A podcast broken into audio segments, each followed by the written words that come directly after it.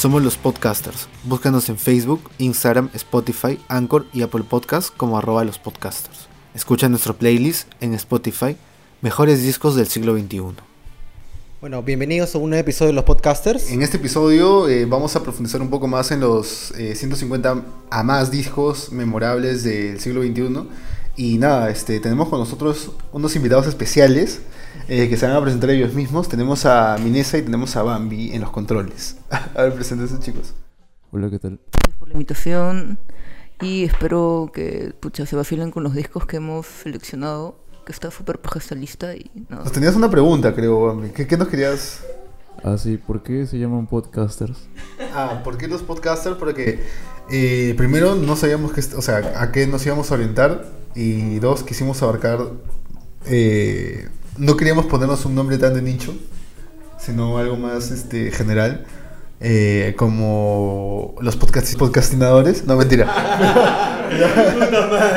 pero, pero, pero hay gente que chapa los nombres antes, entonces... Este, Queríamos ponernos como que o las- la opinión que nadie pidió, pero también existía un podcast Sí, de música.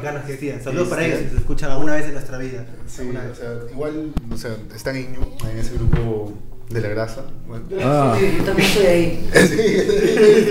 Sí. Hicimos una lista de supuestamente Dream Pop Shoegaze, Ajá. pero en realidad ha terminado, según nuestros invitados, siendo más de Jungle Pop, Dream Pop. El momento cultural, con Inés y Bambi nos vamos a explicar cuál es la diferencia entre Shoegaze y Dream Pop. bueno, la diferencia del jungle es que normalmente las guitarras son limpias y en el shoegaze es totalmente las guitarras distorsionadas, eh, muy saturadas. Y eso creo que es una diferencia bastante notoria. Efectos, de vez en cuando teclados, atmósferas muy densas y voces también muy cálidas. Sobre todo eso, ¿no? Y también se caracteriza por tener baterías con cuatro cuartos también, en cierta forma, ¿no? O sea, se podría decir que uno es más noise que el otro. Más noise, más saturado. De hecho, o sea, el jungle para mí también son guitarras limpias, más influencia en, en plan bandas como The Bears, este, The Wake también del, del, del 85. Y bueno, sí, o sea, estábamos viendo eh, en las en lo que vamos a en el contenido que vamos a hacer este bastante influencia de lo que es eh, las primeras bandas que migraron del post-punk al shoegaze o al o al dream pop, eh, no Pavement o los de Primal Scream. Eh, por otro lado también este esta corriente C86 ¿no? Estos mixtapes que salieron en esa época, creo que no recuerdo, no recuerdo ahorita exactamente la, la revista que lo sacó, pero bueno, es, una referencia para que puedan también se- seguir buscando. Y bueno, vamos a empezar eh, con algunas bandas eh, de los 2000 a los 2019, hasta este año, que es una lista este, mixta eh, que he hecho entre Arnold, eh, yo y eh, nuestros amigos este, Minesa y, y ¿no? A ver, ¿con qué empezamos? Comenzamos con una canción, creo que. ah, todo el mundo le. O sea, gente que ha escuchado Dream Pop, o al menos como que ya tiene curiosidad de este género, eh, creo que para nadie es ajeno que Beach House es una banda referente de esta década. O sea, todo el mundo lo dice. Y hemos tenido como una especie de debate acá.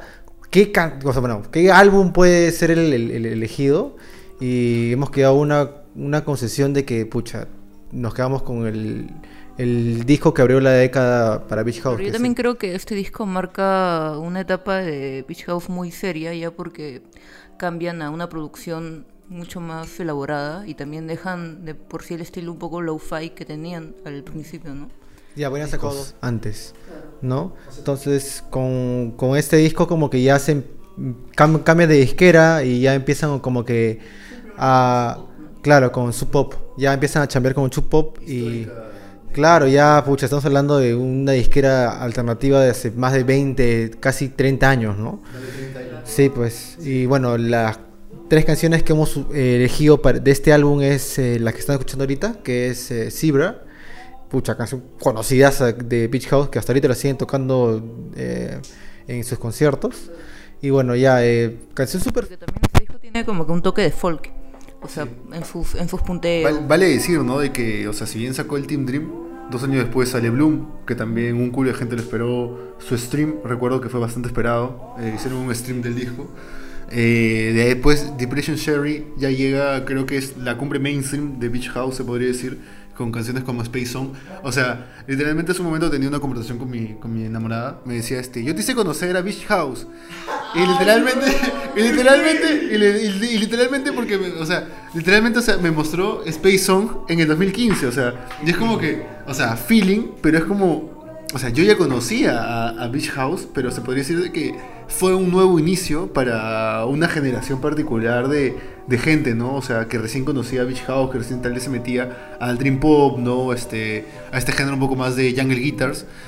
Y bueno, y ahora como... Sobre el Seven, ¿por qué me parece un disco, por qué supera a sus discos anteriores? Creo que las composiciones están mucho más completas y creo que canciones como por ejemplo Dark Spring, que es la primera, que pucha, ese punche con el que entra me, me parece A mí me encanta el guitarro de esa. me, me parece me parece que todo lo que experimentaron en los discos anteriores es como que en el Seven lograron pulirlo ah, al 100 y es como que es un viaje que empieza desde guitarras distorsionadas con hay un poco como que se siente Depression Sherry pero este es mucho más memorable Para los que no han escuchado el Teen Dream, eh, bueno, como...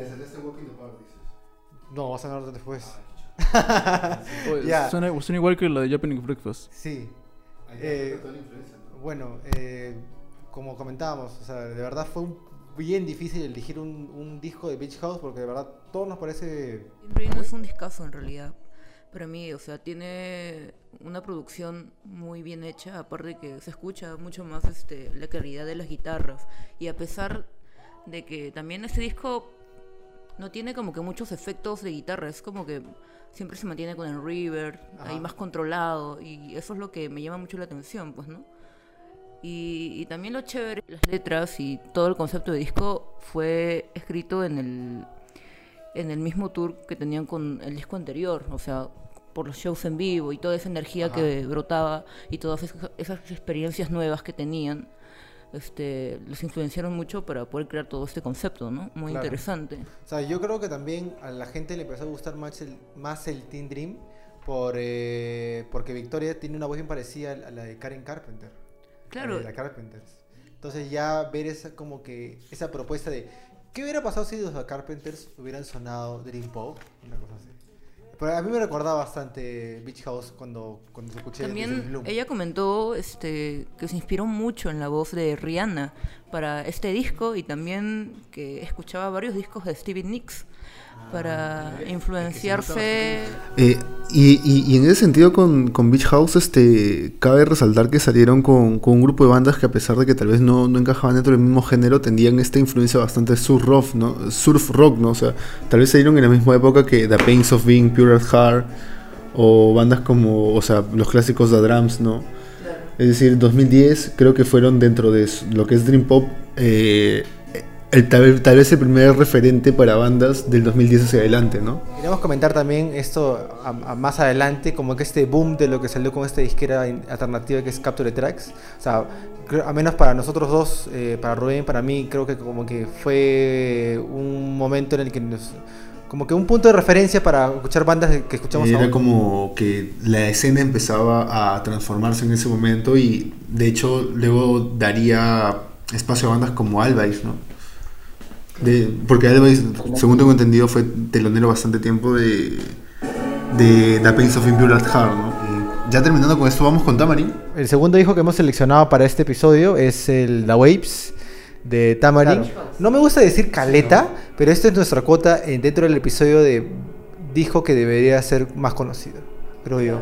el The Waves. pero, pero creo que en lo que es Tamarin, creo que ellos han tenido bastante respaldo de la crítica, bastante respaldo del mainstream, Sí, de, la- de los sí. medios. O sea, creo que sus dos siguientes eh, chambas eh, fueron mejor reseñadas que, que este. Igual su producción también ha, ha avanzado mucho, porque este, este de acá fue grabado en su totalidad por Rex y tanto por, Claro. por Tamarin, pues, ¿no? Y también eso es, eso es Eh, chévere. creo, que, creo que el proyecto de Tamarin comenzó como ellos dos, pues como un dúo, ¿no? Rex en guitarras y Tamarin Ujú. en, la australiana. Aunque su Eh, sonido me recuerda mucho a Ride, No. mucho a Sí, My Morning Jacket. ya, Este es más como que más etéreo. Eh, de por sí, en su momento no, no, no pegó tanto. Claro. Re- eh, creo que Tamarin empezó a tener más relevancia desde el segundo disco, que es Segundo el disco, claro. Thing. Bueno, para finalizar entonces con este disco de Tamarin, que es el The Waves, eh, más que nada lo seleccionamos por, por ser un referente, ¿no? Para dar una, una mirada totalmente, bueno, no totalmente diferente, sino una mirada un poco más Diversa. renovadora o diversa de lo que sería el shoegaze en esta década, ¿no? Entonces ya bueno, comenzamos entonces con con Beach Fossils, con el a Pleasure, el EP de- del 2011. Que también este, viene con esta onda más playera o surf, tal vez algunas influencias del surf pop. O sea, de hecho también se comenta, ¿no? De que muchas de estas bandas tienen este una influencia, bueno, desde los 80s, una influencia remarcada de Beach Boys. Claro, The Beach Boys, The Bears, en las ochenteras, este, The Wake, ¿qué más? Este, también Wilco, ¿no? Como. Ah, como comentábamos de las guitarras gemelas, en el caso específico de, de Beach Fossils, ¿no? Que creo que tendrías una opinión bastante interesante sobre ese uso de eh, dos guitarras, no necesariamente una rítmica y una solista, sino de dos guitarras. O sea, lo paja de Beach Fossils es que la mayoría de bandas jungles o proyectos jungles este, normalmente siempre hacen un acorde y luego entra un punteo. Y lo paja de Beach Fossils es que las dos guitarras hacen punteo y entre ellas dos se complementan. Y aparte también una línea del bajo, que también es tocada obviamente como, como si fuese un punteo. Entonces eso es, eso es lo paja de, de, de Beach Fossils.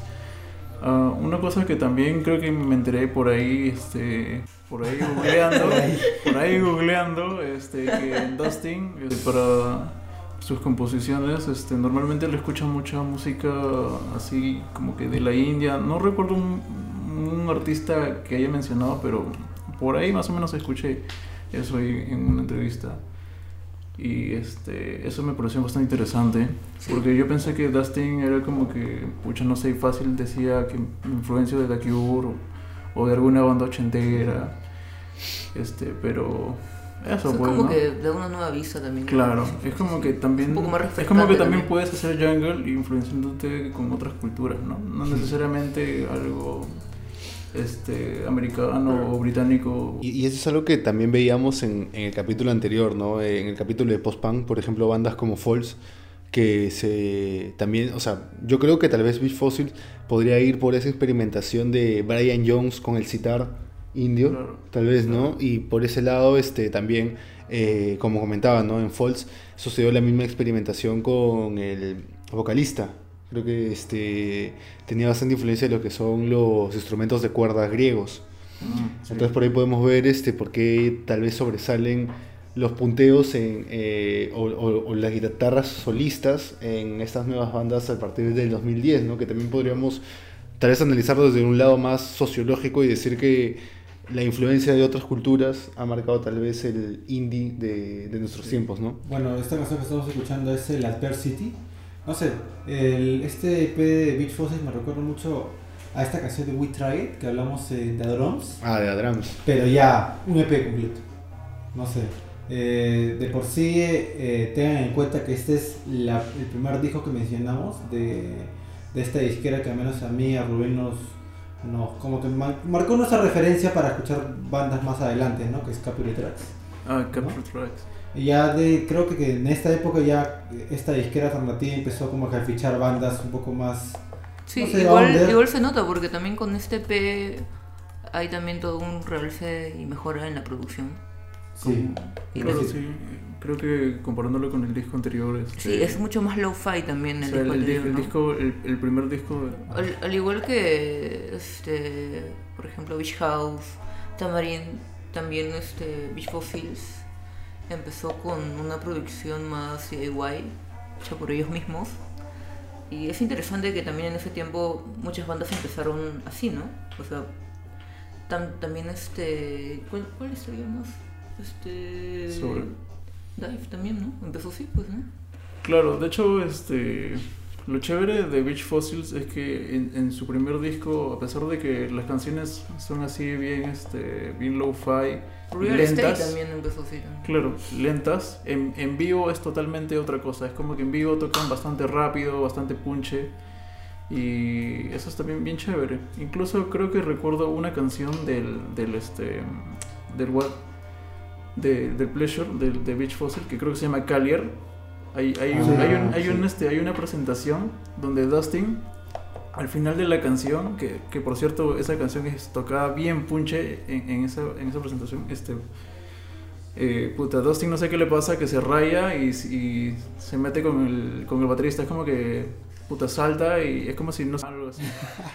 Ese- ese- su mierda. Sí, es como que le sacó la, le se, sacó la- se le sacó la mierda, este, se o sea, saltó prácticamente en- encima del baterista. Y la batería se hizo mierda. Solo por. O sea, solo porque por- no, sé, no, sé si, no sé si es porque... Es mi proyecto, hijo de perra, no, El pata, el baterista Tommy se, se equivocó en algo, pero pucha, no sé, así... Pero Sí. es- esa presentación, búsquenla, esa, es bien locaza. Aparte que la canción la tocan súper rápida y, y el... Así se rock and roll. Así se rock and roll. Así. Sí, o sea, se rock. es bien paja esa presentación. A mí me gusta mucho esa canción Callier y me gusta mucho el, el riff que, que usa en el puente. Carly me recuerda un poco a esta banda Deer Hunter. Ah, claro, también. También, también. Dirigiendo también empezó de David White. o sea, Block Sí, de guay, un poco también low-fi. También es chévere que en ese tiempo hayan salido tantas bandas así Sí, buenas bandas, entregas. ¿ah? o sea. Como que tal vez este, se podría hablar de este EP como más íntimo, cercano a- al primer disco de Beach ¿no? Sí, Que ya no se reflejaría en los siguientes discos porque, o sea, lo siento más repetitivo, más monótono. Yo creo que con el Clash, pucha, ahí fue donde hubo un punto de quiebre, donde la banda, o mejor dicho, el proyecto de Dustin fue más relevante Claro. y hubo una muy buena crítica. Sí, Y a mí me parece un discazo el Clash. O sea, creo que prácticamente todo el concepto es totalmente redondo. Y hasta incluso hasta el, hasta el disco este de los demos del Clash también igual. Dos canciones que, o tres canciones que recomendarías de Clash the Truth. Este, fijo, sí o sí, este, Careless, Sleep Apnea y Crash Out. Acabamos de incluir Clash the Truth en nuestro conteo en este momento. Simplemente porque es Beach Fossils. Claro. Y, Y y genial. ahora, o sea, un, poquito, un pequeño comentario sobre el Summer Soul es que Dustin en realidad tenía pensado, o sea, seguir lanzando sus canciones este, compuestas por él mismo, pero pasó que al final se como- animó. como el, el pata de Why Nothing. algo Claro, de hecho Dustin es el que compone todo, pero él- es como que él seguía con esta fórmula de seguir haciendo sus canciones, pero al final se animó a hacer un disco con su banda de apoyo. Quería salir también de su zona de confort. Claro, y, y salió este hermoso disco, el Summer Soul, eh, de como un disco sesentero, esta vibra sesentera, como medio Beatles. Pero igual el este, último disco es el que también me, me gusta mucho, en el cual también se ve que ingresa mucha instrumentación, es mucho más psicodélico, claro, se podría y, y decir. se nota bastante las influencias de los, los- de los otros miembros de apoyo de, de, de Beach. Fossils, y eso, y eso es bien chévere. Claro, porque el aporte también cambia un montón la visión acerca de, de ese nuevo Beach Fossils, ya contribuyendo con... Y, y bueno, ¿no? El chévere, lo interesante de este último disco es que hacen el salto similar a lo que ha hecho MGMT en este, con este último disco también, ¿no? Ah, ya ser de tu propia disquera, ¿no? Claro. Que creo que ya lo lanzan con Sí. Bayonet Ah, Records. De hecho es la, la disquera de Dustin. de él y su esposa. ¿no? Sí. Mira, eso es curioso. Eh, nos- entonces seguimos con la con la siguiente con el siguiente disco que es eh, Colt, que es de la banda Befores. Eh, Bueno, eso, eso yo no lo he escuchado. O eso, eso no me lo enseñaron. Es que es nuestro as sobre la manga, pues. amigo. Sí, o sea, en verdad, eh, de B-Force teníamos dos discos. Yo propuse el Colt, tú propusiste cuál. El Airbeat. O sea, también nosotros ahí nos estamos puteando con cuál chucha va a ser. Pero Porque quedamos con el Colt. Yo siento que el Colt es más tirado para el post-punk. Y siento que el que tú mencionaste es más noise. Sí, más noise. Entonces, no sé, yo, yo tengo bastante feeling con los, con los discos debuts de bandas. No sé, como que es, como mencionamos ya en varios episodios, como que tienes toda una vida hasta Sacar el primer disco. No sé, Entonces- a ti creo que te gusta mucho la onda de... No, sí, no de The Cure, o sea, siempre No, te no gusta dark, como sí, que la onda oscuro. dark, sí, o Sí. sea, dentro O sea, de hecho, él- ese, ese, ese disco sí tiene una onda más este, Dark No, Wave, de hecho, ¿no? de hecho se nota mucho, o sea, es un poco este más Y también. de por sí la batería ya te, Claro, te sí. hace recordar a post-punk, Sí, de definitivamente. todas maneras. No, eh, esta canción que estamos escuchando es Wild Brain, que en su momento sí, sí empezó a moverse bastante en Yo medios sonar, alternativos. eh, como, bueno, y también como, no, no sé si la llegué a escuchar en la banda esta esta, esta radio limeña doble 9, pero creo que temas que hemos mencionado anteriormente como eh, Face It de Beach Fossils o como este temas de eh, El Zebra de Beach House, eh, sí fueron rotados en esta, en esta radio y creo que eh, se podría decir marcaron lo que escuchaban los adolescentes en esa época. Claro, Claro. Y en este caso este, estamos con tres canciones de este disco de Before Us, que es Wild Brain, eh, Florence y, Y Plant Boy. y Blind Boy. Y de hecho no, o sea, se nota todo el, todo, toda la influencia de A Forest de The Cure también, ¿no? Esa canción. También suena bien de horror, eso sí.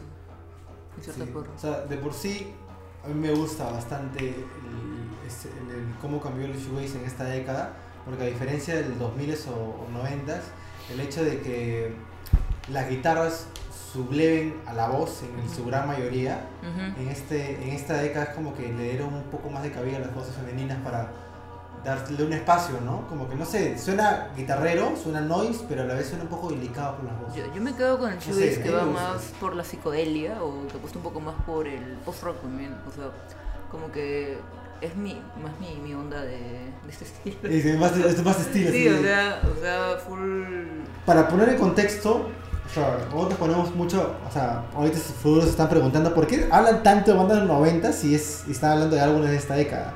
O sea, tengan en cuenta que este género como que empezó a... pu- a A finales de los 80. Claro, a finales de los 80, inicios de los 90, y las bandas emblemáticas o, o bandas en que empezaron a como que precursoras en este género, o ese subgénero. Bueno, en cuestión de Dream Pop Eh, tenemos a Goku Twins desde, Sí, desde de mucho los- antes. Desde o sea. 85, 86, ¿no? Eh, pero, o sea, inicios 90 en, en Inglaterra tenemos a que es Love, de Valentine, Lodge, eh, Chapter House, Ride, que mete su, su estilo Beatle con, con Shoegaze también, ¿no? The Breeders. Da- también, o Catherine Wild, o sea, salieron varias, una camada fuerte, ¿no? Eh, de por sí, este, este O sea, creo que es importante mencionar, ¿no? Toda esa onda, tal vez más noise pop, más este indie rock de la escena norteamericana, con esa onda más, este, como mencionaba, ¿no? Shoegaze, Dream Pop de la escena desde el 85 para adelante de la de Inglaterra, ¿no? Claro. O sea, creo que son dos grandes influencias para lo que estamos escuchando en este tiempo. Claro, de, de por sí el, el- el subgénero, este subgénero como que murió muy rápido, o sea, o sea, empezó a tener un puche bien fuerte inicio en los 90, pero al 94, 95 ya, o sea, RIP. Y el Britpop ocupó todo, ¿no?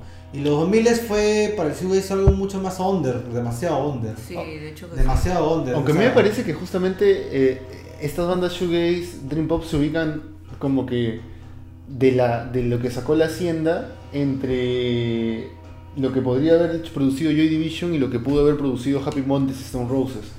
Como que tal vez un Ah, punto medio entre claro, ambas claro. escenas, ¿no? Y que tal vez fue algo más independiente, algo que nunca llegó tanto al mainstream. ¿Por qué? ¿Por qué, por qué tal vez creen que no llegó a ser tan mainstream este bolsón de bandas tipo Jesus and Mary Chains, My Bloody Valentine? Claro, o esta- también por su parte este, los de Primal Scream, ¿no? Esta, esta vida un poco más ruidosa en realidad no, no fue muy comercial. O sea, la onda como que más que se basan por el slow, la Coco Twins sí tuvo mucho más revuelo. Claro. También como ondas como Más Lash, cercano a o New. Claro, es mucho más New Wave, mucho también más dulce, o sea, O sea, de por sí creo que ya, hay que ser claros, pues. Logo tenía, tenía su gente, pues, ¿no? O sea, en, dentro de Stop Lucky hay una canción que está, que está ayudada por Brian Eno. Sing, por ejemplo. aunque igual todo vuelve por el hecho del, del jungle, de ese tipo de géneros, el, el dream pop se fusiona muy bien con, con el jungle, ¿no? De otra manera porque es un poco más simple, en cierta forma, ¿no? Pero, pero en realidad todo esto es como un movimiento, o sea, lo del Dark Wave es como que ellos quieren como que simplemente aislarse y como que no pegar tanto. Claro. Y es como que se quedan ahí nada más y por eso es que murió o algo así. Creo que sí, en realidad también. O sea, de, de- en realidad Slow y por ejemplo, Boy Valente se murió por. O sea, de por sí, las, los integrantes de estas bandas de Shoegaze no murieron, o sea, no dejaron de componer o de estar en la música, simplemente se fueron a otros géneros. Por Sí. ejemplo, Slowdive, eh, por ejemplo, el guitarrista y la cantante eh, estuvieron en otra banda, Mo- Mojave Tree, por ejemplo.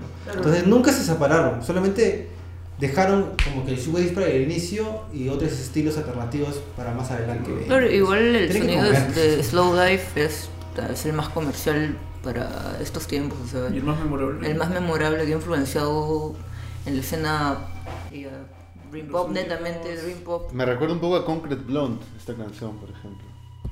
Sí, Se escucha esa banda. sí, Mexican Moon, ¿no?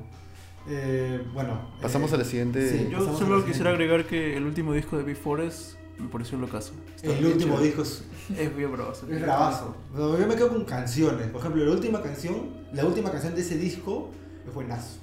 ¿De qué mencionen el disco, por Eh, favor? ah, a ver, espérate. San Google lo sabe todo. Espérate, espérate. ¿Cuál?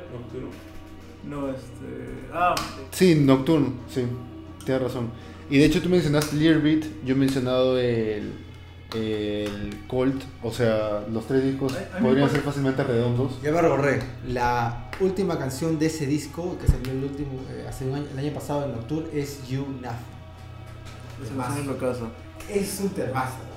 O sea, nos quedamos con este disco más por el. pucha, por, o sea, los gustos son subjetivos, me gusta más el feeling. Yo lo escuché en su momento, al menos en 2011. Eh, y me pegué bastante con el post-punk y esta mezcla de shoegaze, ¿no? Este último tal vez se va más al alternativo. Sí, mucho más. Eh, bueno, seguimos con la, con la siguiente banda que creo yo que sí ya es una selección de nuestros invitados. Eh, Alien, Y el Mol- Molten Young Lovers, ese disco. Mountain John Robert, disco del Yo, 2017. yo no sé qué tanta relevancia tiene este disco, pero a mí me suena como una mezcla de Slowdive con el viejo Ariel y este. No sé, a veces siento que también tiene como que soda estéreo. No, de hecho, o sea, Por la primera, creo que la primera Claro. canción, ¿no? Esa, Ajá. ese intro de batería me parece locazo. a mí me encanta este, este disco por el hecho de que tiene un sonido muy peculiar en, en la producción, es porque también suena mucho a Soda- Stereo. o El sea, Dynamo. el- El Dynamo. O sea, pero tú o crees que de verdad se hayan influenciado de Soda Stereo. Yo, ¿Tú qué piensas? yo? O sea, yo no sé si es como que. No sé si el pata algún día habrá escuchado El, este, Dynamo o Soda Stereo o lo que sea, pero no, no lo sé, pero igual yo solo siento que, o sea, me recuerda, me recuerda, o sea, Igual, igual tiene canciones muy, muy buenas, o sea, por ejemplo, Your Lips in My Mouth.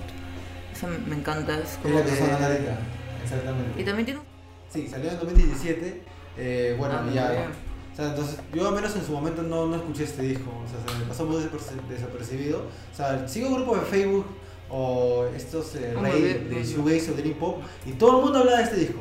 Que sí, que es buenazo, que sí, uno de los mejores discos de, de- de este subgénero de, de ese año y tanta cuestión. Pero, o sea, lo, lo- lo hemos tenido que escuchar por parte de los invitados y es una grata sorpresa, de verdad. Como que también le dan otra pro- propuesta diferente. Aunque también eh, Jagger, tal vez en un poco lo que hablábamos de géneros anteriores, ¿no? Ajá. Eh, tal vez ya eh, el, o- o sea, el oído quiere tal vez eh, otros géneros, otro tipo de, de rítmica, otro tipo de melodía y tal vez te llega a parecer, o sea, ya en un punto repetitivo, ¿no? Sí. Como tal vez pasó con algunas bandas post-punk, me También. parece. O sea, de por sí, eh, lo curioso, de- o sea, nuestra, en nuestra selección, o bueno, casi llega a estar en nuestra selección, hay una, en este disco hay una rete- reinterpretación de Ariel de una canción que salió en 2003, 2004, que es eh, Shadow Apples. Claro. Claro, Shadow Apples en este, en este, en este disco suena un poco más, más guitarrero, mucho más fácil. En cambio, en el 2003 es mucho más ambiental, mucho más etéreo, ¿no? Y de por sí ya, o sea, no, no reciclar canciones. En realidad las canciones fueron la- en su mayoría recicladas, o sea, Sí, pues. y, y las letras sí se escribieron en el, en mismo momento de la grabación. ¿no? Ah, sí. O sea, yo quiero poner una referencia para este disco, a ver si se la saben. Este disco, que me lo he escuchado recién hace un par de días atrás, me recuerda a una banda que sonó en los 90 también, que se llama Kitchen of Distinction. Claro. ¿Ya ves? Entonces, O sea, también han tocado con ellos. un- de verdad. Esa banda me la he escuchado hace un par de meses atrás y es como que, de verdad, o sea, es- esa- esta banda que te, o sea, de verdad la banda solamente duró dos años, del 90, y- no, perdón, tres, del 91 al 94 y jaló la pantalla. Ya, a ver, y, y opinión impopular. ¿Cuánto creen, ¿Cuánto creen que está influenciada tal vez esta nueva generación, tal vez en las, en las guitarras, por el, el emo de los noventas? Por American Football, por ese tipo de bandas. Por Sunday Real Estate. Yo creo que Ah. ahora, bueno, no sé, últimamente estoy escuchando que como que más bandas con ese tipo de influencias. Yo sí he emo, escuchado ¿no? esa fusión, ¿no? De, Sí, o de- sea, de, yo este, creo- de, esta, de este movimiento Midwest Emo que también Ujú. se está yendo para Shoegaze y Ujú. para el Dream Pop. Yo creo que, pucha, va, va a resurgir eso, ¿no? porque han estado saliendo Sí, mejores sí. sonidos. Me parece que un ejemplo es Turnover, no sé si lo han escuchado. No, Pero no. Turnover me pareció otro ejemplo. Y hay otra banda que se llama Kraus, que en su último disco también hicieron esta fusión del Midwest Emo con Shoegaze.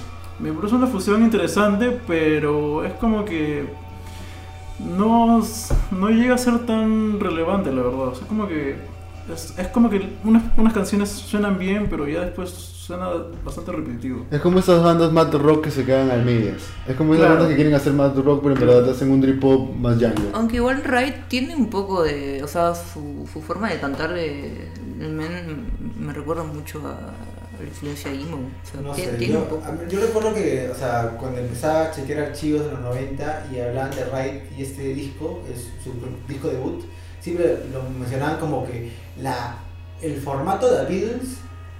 Sea, no- ni cagando. o Nunca sea, lo entendí. No, o yo sea, menos. ¿qué onda? O sea, no, o sea, o sea, pero sí, No, por no. sí, a- a- creo que, al menos para los otros cuatro, es una opinión unánime que Ride no es la gran cosa. En realidad, para, tanto como para mí, no, o sea, la verdad es que ni, ni bien cuando escuché My Glory Valentine conecté en, en una. En una, En también. una, o sea, en una. Porque si bien My Glory Valentine, sus guitarras tienen algo que suena muy nostálgico, o sea, ni bien lo escuché, me recordó totalmente a mi niñez, que siempre he estado como que encaminada a escuchar algo así. Ajá. O sea, ni bien lo encontré y dije, no, esto es lo que tengo que escuchar y hasta ahora se me ha quedado marcado. Es uno de los discos en los cuales... Al menos para, para en mi parte, lo, como ya les mencionaba, el primer disco que he escuchado fue el, el MUBV, que es las siglas de Mabel Valente, que es, un disco que salió después de 20 años, ¿no? Que es de más de 20 años. No, ese fue el primer disco de Shoegaze que escuché. Sí, O sea, tiene- por, por lo menos alternativo, más que nada, porque todo el mundo decía de relanzamiento, vuelven otra vez, restaura, después de 20 años. Sí, yo creo que también es un disco muy refrescante por el hecho de que con esta nueva producción, este, sus guitarras más que nada y la saturación se escucha pero genial. Y tiene eh, New You. O sea, ustedes dirían que cualquiera de estos discos está por encima de Ride. Sí, Sí, de No, yo, yo creo que. Yo, yo solo quiero decir que, eh, de hecho, es, es curioso que normalmente estas bandas de shoegaze es como que sacan un disco tal año y ya como que mueren ahí y luego vuelven a sacar disco después de Después de 10 años, ¿no? 15 años. Es que. Y lo mismo pasa con las bandas de Midwest Emo. Es que no da de Es, comer. es- es como, es, como, es, como, es como millones de colores. Van- Bandas que que están, están en sus huevadas y hacen sus huevadas y luego se chorrean Claro. 10 años, Sí. están en su nota. Es como Plug Plug. Hace su disco, saca, pum, 10 años después Y- vuelve a tocar. Bueno, es por eso que las bandas Jungle en realidad han este, hecho una evolución genial. O sea, por ejemplo, Beach Fossil, cómo empezó a su último disco, en realidad me parece realmente interesante. O sea, pero- han salido de su zona de confort al menos. O sea, eso me parece muy bien. Por ejemplo, Dive también con su último último disco, o sea, si bien eh, ahí han intentado algo algo nuevo, interesante, o sea, en el sentido con su sonido, este, escucha, igual llama mucho la atención, ¿no? Sí. Eh, bueno, tenemos que seguir con la, con la Yo siguiente banda. quisiera, Sí. agre- quisiera agregar que el disco de Ariel, este último, Sí, el Moto Your Lovers. La verdad es que a mí no me parece un disco tan redondo. A mí me gusta más el The Battle que salió en el 2007 y me quedo sí o sí con los EPs que salieron en, entre el 2003 hasta el 2005 que son Wings and Kisses. Esos Ah, esa es que la, la que forma Sí, sí, una sí. foto. Ah, Sí, ese, esas canciones son bravasas para mí. Sí, creo que sí. En realidad creo que a, a Ariel le, le, le funciona mucho más sacar EPs. Sí, sí. Sí, definitivamente. Entonces, bueno. Reventó, ah, su- reventó. Ya, o sea, ya para darle un poco de introducción, es este tipo de bandas que, o sea, menos para gente que escucha ese tipo de géneros o la escena indie del 2012 o 2013, es una banda que si no has escuchado, puta, ya, o sea, no jodas, ya esto está de acá. Ya estás de más, ya estás de más. ya O estás de sea, más. tiene que estar porque tiene que estar. Por más gente no, le- no nos guste o sí les guste, pues, ¿no? Entonces es el. Why nothing? pues. Pucha, ese es uno de los. este, Turn, uno de los discos que ha influenciado a esta movida. A todo el mundo. A todo los más logrados también de su, de su época. O sea, tal vez tú, o sea, hay bandas que tú tal vez no podrías reconocer y podrías decir, ah, esta canción tal vez es de banda A, banda B, pero con Why Nothing creo que Claro, sí no tienen un sonido identificable. Eh, en realidad como que lo que me pasó en ese tiempo, cuando estaba como un poco más en auge, acá había muchas bandas en Perú que trataban de, de- de- de imitar, o sea, realmente su sonido. A ver, bandas como Bandas Yo, yo nunca he notado eso. Yo, siem- yo siempre he notado que han querido hacer jungle, pero es como que se quedan en el jungle surf. Claro, pero, Pero no es, por, es por influencia de, también, o sea, cuando sale este se quedan en. Claro, pues, o sea, pucha. Y como que no un tiempo no pude escuchar Jungle, te juro que me molestaba porque el sonido está en todos lados, ya de una vez que se termine, porque mm, este, me malograron una época, sinceramente, porque salían tantas bandas así igualitas, igualitas, y yo realmente como que me cansaba. Y es por eso que prefería escuchar otras cosas. Y bueno, este disco de Will Nothing lo escuché hace poco y de verdad es que me ha sorprendido demasiado. Tiene un sonido muy característico y sobre todo es muy importante para, pa- como influencia para ese tipo de bandas actuales. ¿no? ¿De qué año es el, el Wild Eh, el Nocturne? 2012. 2012. Me parece que Jack Tatum 2012. hasta ahora no puede superar ese. Yo tampoco. las influencias que tiene en este disco. O sea, incluso en la primera canción me parece que hay violines. También hay influencia de The Cure, bastante The Cure en este disco.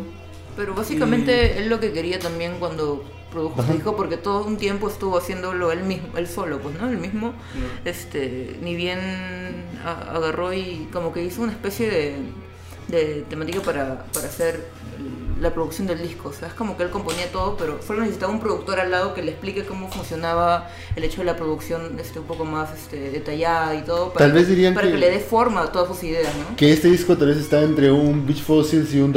Sí, o sea, de hecho casi Sí. toda esta gentita de Capture Tracks, o sea, la, la ha roto, o sea, per- perdón, la, la- En esa época, Sí, o 2012 sea- 2013, lo rompió. Sí, claro, la rompieron, o sea, la gentita de Mac DeMarco, este, Beach Fossil, Wild Beach Nothing. Craft Spells, Real Estate, toda esa gentita la rompió en, en, esa, En esos época. años, Sí. 2012-2013. Bueno, entonces tenemos que seguir con la, con la siguiente canción que ya es la pucha, recontra conocida, más que Nocturne, que es el segundo disco. Es eh, Shadow. O sea, y bueno, no, o sea, como mencionaba Jack Tatum, recordamos que colaboró en una de las canciones que hemos seleccionado Beach de, Beach Fossils, sí. ¿no? O sea, Sí. eh, también para que podamos ver, este, tener un panorama ma- más general de la escena. De, de hecho, esa canción, eh, Dustin con Jack Tatum, este, me, me- me suena más como que una idea de Jack Tatum que, que la del mismo Dustin. Me suena más a una canción de Wild Nothing, esa, esa canción de, de Beach Fossil que estamos Ese disco, ese EP tal vez está más influenciado por Why Nothing, se podría decir. Porque yo veo como en conjunto como un sonido bastante concreto en ese, en ese EP. al menos. Um, ¿Qué, puede- qué podemos decir de Shadow? Bueno, Shadow es una hermosa canción, me encanta cómo empieza con esa ese Sí, intro de batería que también lo he usado en, un- en una composición que estoy avanzando. Bacán. Sampleando. Este, y me parece hermoso los arreglos de, de violines que hay. Y es bastante pegajosa la canción. Sí. Me parece una excelente canción como primer track. Como, excelente. como single y como primer track. Claro, la rompe. Tal cual. Eh, las- la tercera canción que hemos elegido de este, de este disco es eh, The Blue Dress. Es- Esa canción de Blue Dress, yo creo que Tal hay, hay un concierto, en- creo que hay un concierto, no sé, creo que es Lollapalooza, Ajá. este, donde Jack Tatum dice que esa canción fue Sí, fue pero también, fue nada- pero también, Sí, nada también- pero a mí también me recuerda mucho a Soda Stereo.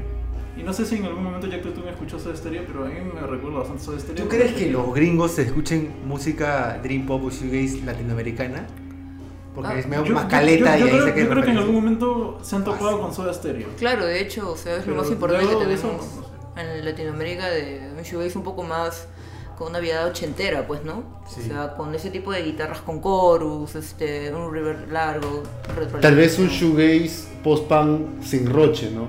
Tal vez como en esa época. Claro, ¿no? pero no tan dark, o sea, también tiene, tiene una onda más dulce. O sea, el, el Dynamo Más pop, tal vez. también más pop, o sea, utiliza también sa- canciones con samples, O cajas sea, de eso son serio, tampoco, pop. tampoco pueden hacer un long Claro. O sea, de por sí, eh, pucha, volviendo otra vez a, a Nocturne, es un disco que- Redondazo. Es O sea, redondazo. este, disco me lo he escuchado puta madre, sí. millones de veces cuando era adolescente. Y no te aburres, Sí, o sea. no me aburro. No, no aburre, o sea, No todas aburro. las canciones están muy... Sí, de por sí. es un Sí, de disco- hecho, de hecho que sí. que- No caen en los lugares comunes de otras bandas que, que, o sea, que si bien tienen discos destacables o singles destacables, no es que las tomes tanto de Me referencia. arrepiento de no haber escuchado en su, en su tiempo de ¿En su auge. Y aparte la Sí. portada, ¿En serio? la portada también es hermosa. Claro, la verdad es que ya me tenían mucho con ese.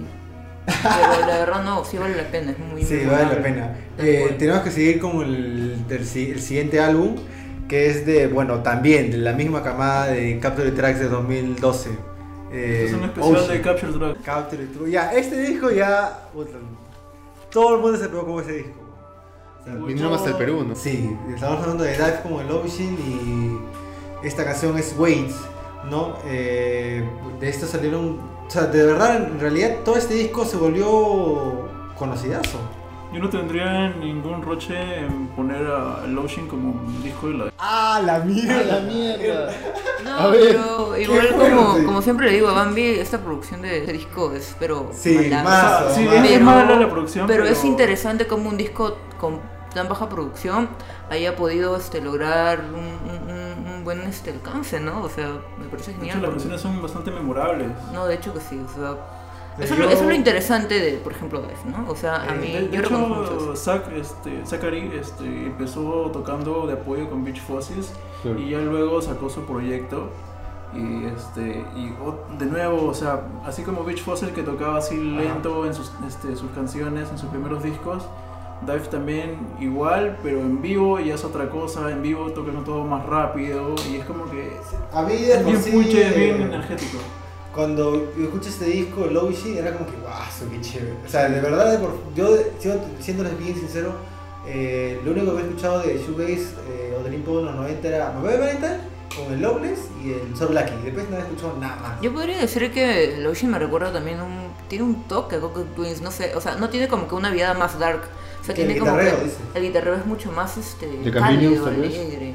A mí me recuerda a Sonic partes. No, Tiene bastante hecho, o sea, influencia de este indie norteamericano de los 90, pues, ¿no? No, claro, o sea, su segundo disco y tercer disco, ucha, Sonic Youth a, a morir. o sea. Mudhoney, esas bandas que tal vez impusieron antes el- la moda antes que Nirvana, ¿no? O sea, de- en realidad, eh, ya como todo el mundo sabe, tampoco es, es una curiosidad, pero Dive pues se creó por el nombre de, de esta, de esta canción que está en... De Nirvana. Que Nirvana, que esa está en, en, insecti- en insecticida, ¿cierto? Sí, en- Si se damos B de que nunca salieron. Ya bueno, entonces Ahí está, puso pues. DV porque pucha, había un- una banda que se Ah, llamaba sí, Live. claro. ¿verdad? O sea, ya, esto no es curiosidad, ya todo el mundo lo sabe. Pero ya, esa, esa canción que están escuchando es Sometime también, o sea. Claro, es una sí- canción que me encanta también de ese disco. también me o O sea, no hemos, no, hemos, no hemos elegido los singles porque los singles ya son los conocidazos, no tenemos ningún problema con los conocidazos. Pero lo curioso con este Ocean es que las canciones que no salieron como singles se han vuelto también conocidas. Claro, sí. claro, O aunque sea, te- como Sometime, eh, Wait también salió como single, Aunque- eh, Earthboy también salió como single y también todo el mundo lo escucha. Pero la verdad con Dive últimamente me encariñó demasiado. Es una banda la cual, o sea, con su segundo disco y tercer disco han hecho un muy buen trabajo. O sea, ha habido una evolución muy notoria y una seriedad genial. O sea, la verdad es que la aprecio mucho a Dive, o sea, por su trabajo. Y espero que el siguiente disco también me dé, me dé mucho más de lo que esperaba. Como, Algo curioso es que cuando antes de que saquen el Isdi Izar, este, prácticamente esas canciones ya estaban compuestas. No sé si ustedes se acuerdan de esa No, no canción, idea. Loose Ends. Esa canción ya la tocaba ya cuando ya había lanzado el Ocean.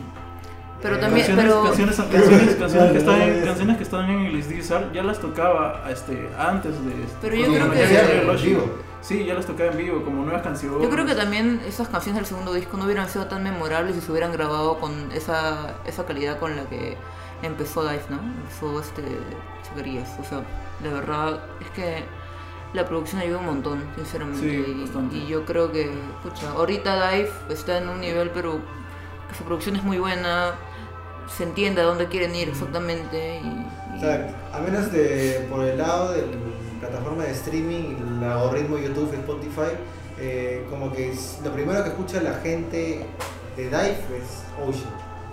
O sea, ni siquiera este último disco que ha sacado este año y el anterior, que en 2016, es- son lo primero que escuchan, siendo Ocean.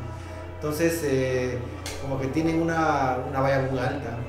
O sea, la han superado, pero en la parte de alcance, distribución y algo mucho más mainstream, no, no, la gente no, no puede superar el Ocean. Yo tampoco lo puedo superar.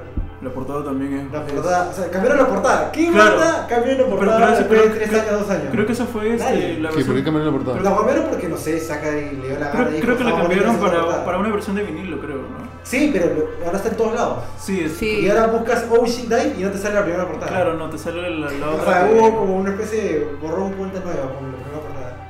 Y la cagaron pero- porque ahora sale primero que, Claro, que pero- nosotros Pero Hay igual, gente- igual me gusta esa, Ah. esa última portada. Hay uno que decía, hay gente que ha escuchado Dive porque aparece como portada en, en- en la dirección de arte de una película de Spider-Man, por ejemplo. En esta, el, el asom- asombro- asombroso... Eh, ¿Qué? ¿Qué chucha hablas? en serio, ¿Qué no te, no te estoy mintiendo, no te estoy puedes poner mintiendo. ahí una foto. O sea, tan, tan, tan mainstream, weón. Sí, pues. O sea, para que esté en Hollywood y lo pongan como que... Ala. eh, Referente como de la época. persona, ¿no? Como un perfil O sea, como si, o sea, si, si. Spider-Man hubiera estado en, En en el el 2000, 2012, hubiera sido eh, My Chemical Romance, en el 2005, en vez de 10. Claro, O sea, no seas 2012, pendejo, así. No seas pendejo, de verdad. De verdad. Qué denso, chicos. Bueno, No, entonces... pero igual eh, Dive es una banda muy o sea, ni, ni bien con que, que tiene un alcance súper grande con su primer su primera entrega, pucha, puta, o sea, de verdad se nota que el pata ha sido muy sincero con lo que ha querido hacer y se nota esa sinceridad en, en- en este disco, o sea, O sea, de Se nota que- también eh, el, el segundo disco que es Is, Is This Art, ujú. el 2016 hu- hubiera salido mucho antes, hubiera salido en 2014, 2015, pero por problemas de, de drogas y... Claro, o sea, yo comparto, yo comparto tu opinión que, pucha, o sea, desde la mitad del disco se baja un poco, pero Sí. pucha, de la- las primeras canciones Canciones son son canciones muy, muy memorables, o sea, sí, Under, the Sun, me- Dopamine, eh, ¿qué más está ahí? La, la colaboración que tiene con Sky Ferreira. claro, o sea, Oye, ¿qué fue con Sky Ese Ferreira? marqueteo, pues. disco, iba a sacar este disco. Supuestamente iba a sacar un disco este año y otra vez lo ha vuelto a retrasar. Pero, o sea, lo, lo único, no pucha, tendrá 4 o seis 5 años. canciones de 2013, creo. Sí, pues. Y ya. claro, desde el 2013 que no... Quedó en un buen intento y, y desapareció. Sí, yo también vi, yo la conocí por un par de, de videoclips ahí que, pucha, por YouTube que estuve revisando Claro, y, yo lo escuché por Everything is Embarrassing, ¿no? Ah, Ella sería una blondie. y, claro, y te juro que recién el año pasado supe que estaba con... ¿Con Zachary? Sí, Sí, yo, sí no, estaba, yo, no, oye. yo no lo Salieron- sabía. Salieron ¿no? hasta en revistas porque los había detenido en- así en la calle porque estaban eh, ma- manejando bajo... Oh, Dios. Oh, Dios, qué Oh, mal, Dios. chico. Rayos. Rayos. sí, rayos. Rayos de nuevo. Bueno, vamos al- a la siguiente A la banda del a conteo. La siguiente banda, eh, vamos con eh, una, un disco que salió en 2014. Eh, a menos de mi parte, yo fui la que le seleccioné.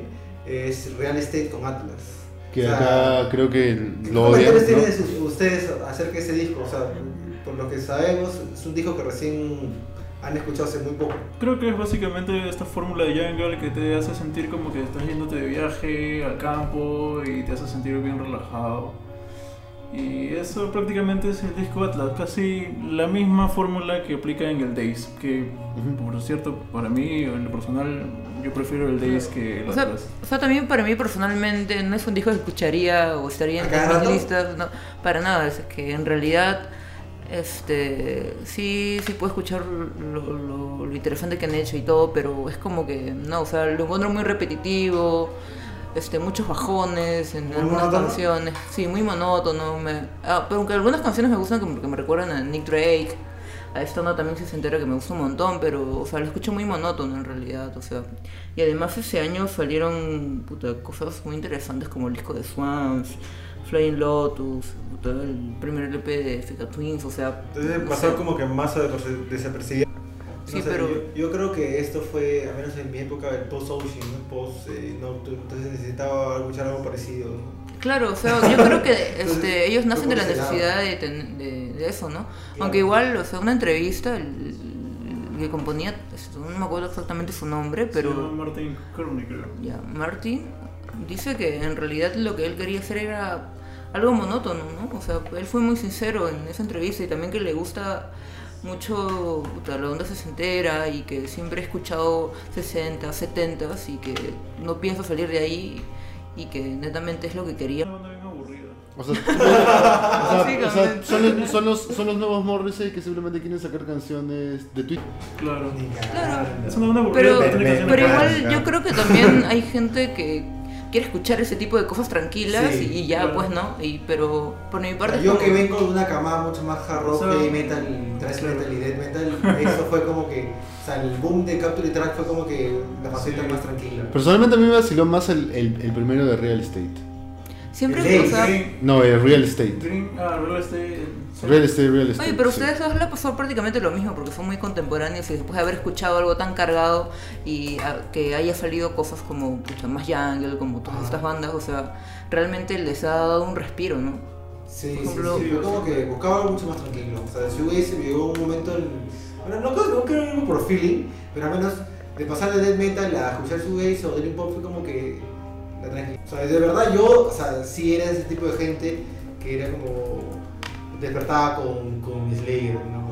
Así. Y dormía con Slayer, ¿no? Claro, bueno, en, en mi Como que ca- escuchaba una que se para, no sé, Cambio de code para puta. Huevear. Huevear. Claro. O sea, sinceramente, en mi caso yo vengo pucha, de escuchar este full 60, 70 y, Ala, y en lo, en lo- en O sea, pero fue una continuación bastante Sí, orgánica, se podría Sí, decir. es por eso que cuando, por ejemplo, escuché este Beach Foss, este, Beach Fossils, este, ese tipo de bandas.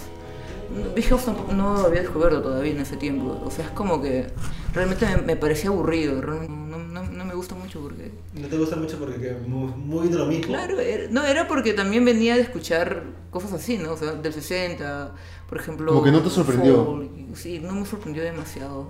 ¿No, no, creen que esta tal vez es el género más atemporal?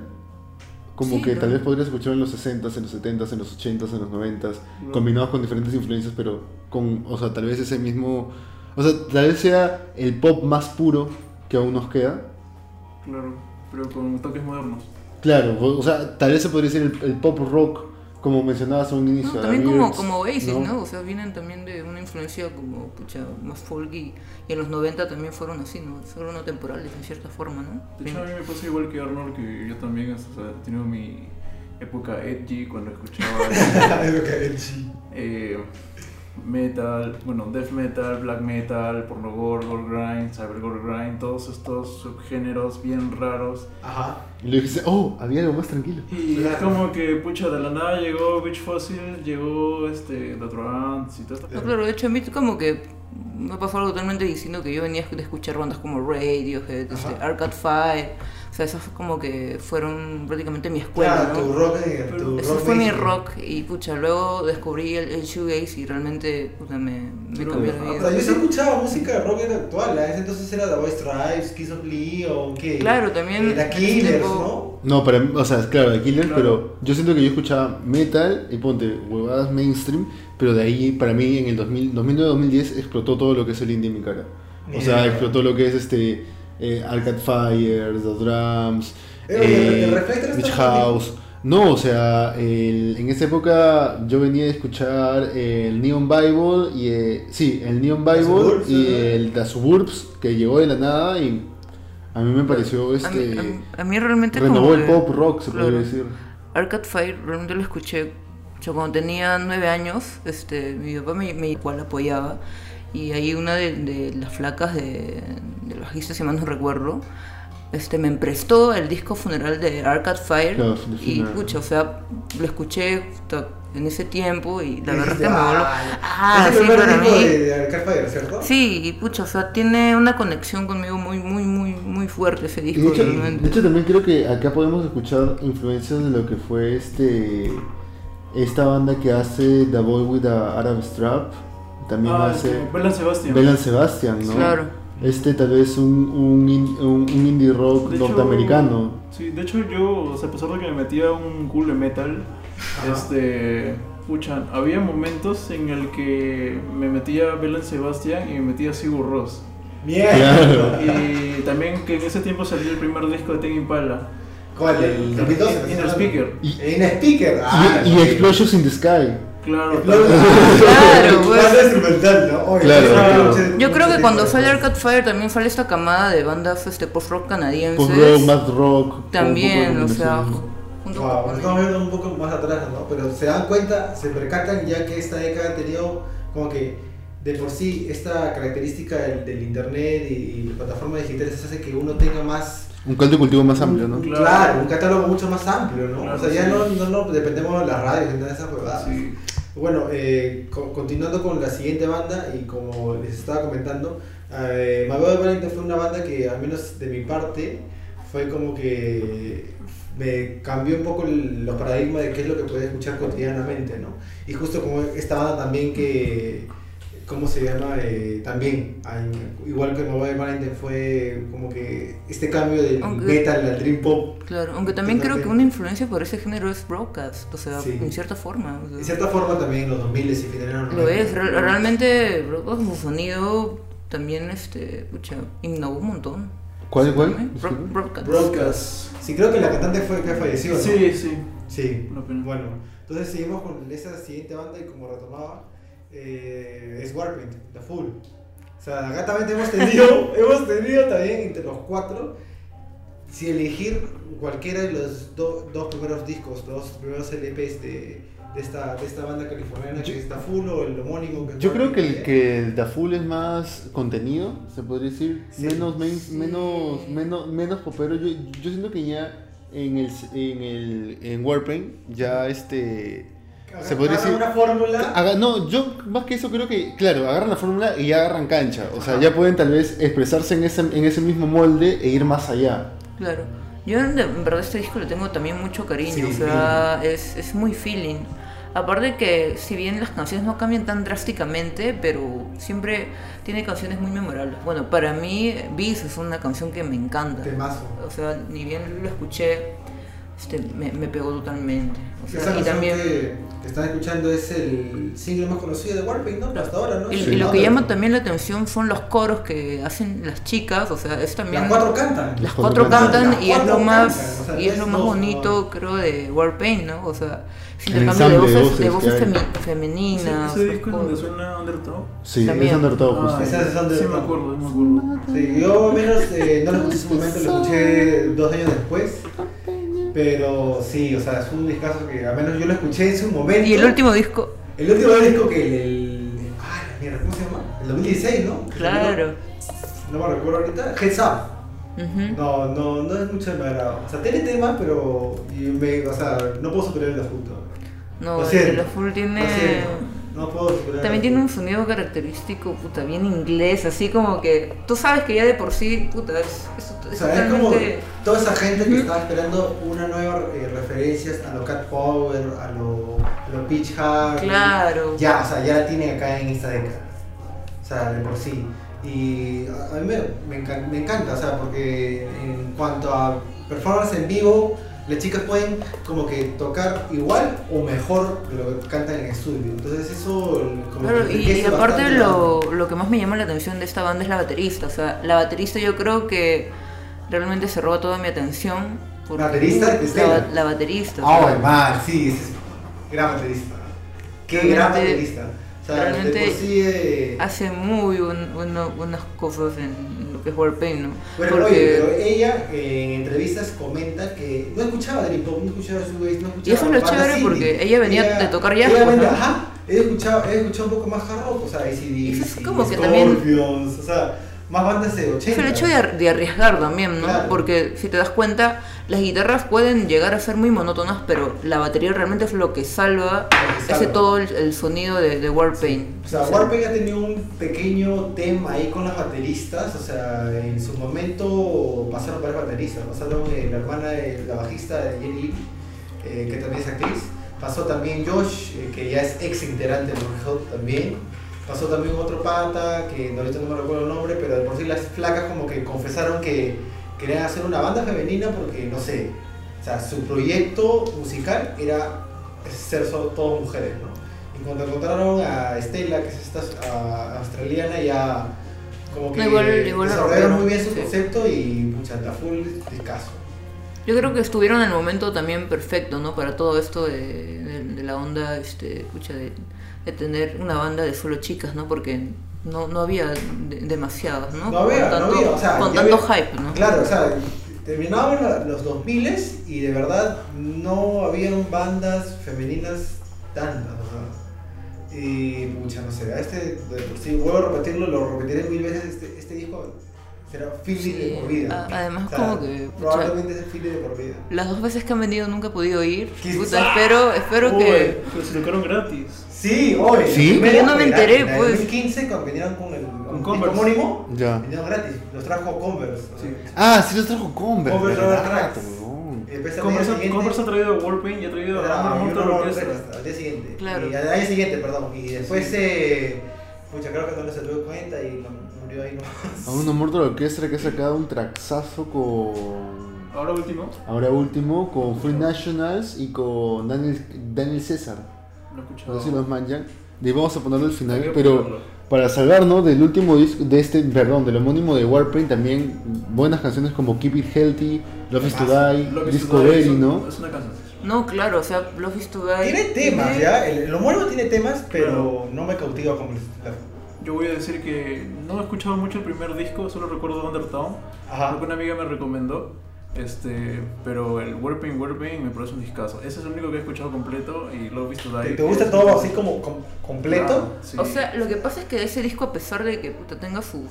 Tiene sus temas, sus pero, temas, pero pucha, tiene por o sea, ejemplo temas como Sisi que Pucha, o sea, sí, yo te juro No que sé. sí, sí entiendo en- realmente lo que se quiere lograr y pucha, tú dices, escuchas este, el, el primer disco y dices, no, puta, ellas quieren hacer esto y con el segundo que viene, no, men, acá ya lo lograron, o sea, Claro, o sea, sí ya lo lograron. genial, o sea. eh, yo al menos eh, en ese entonces cuando escuché The Full y aún no salía el, el homónimo decía, ah la mierda, el siguiente disco va a ser un discazo, definitivamente.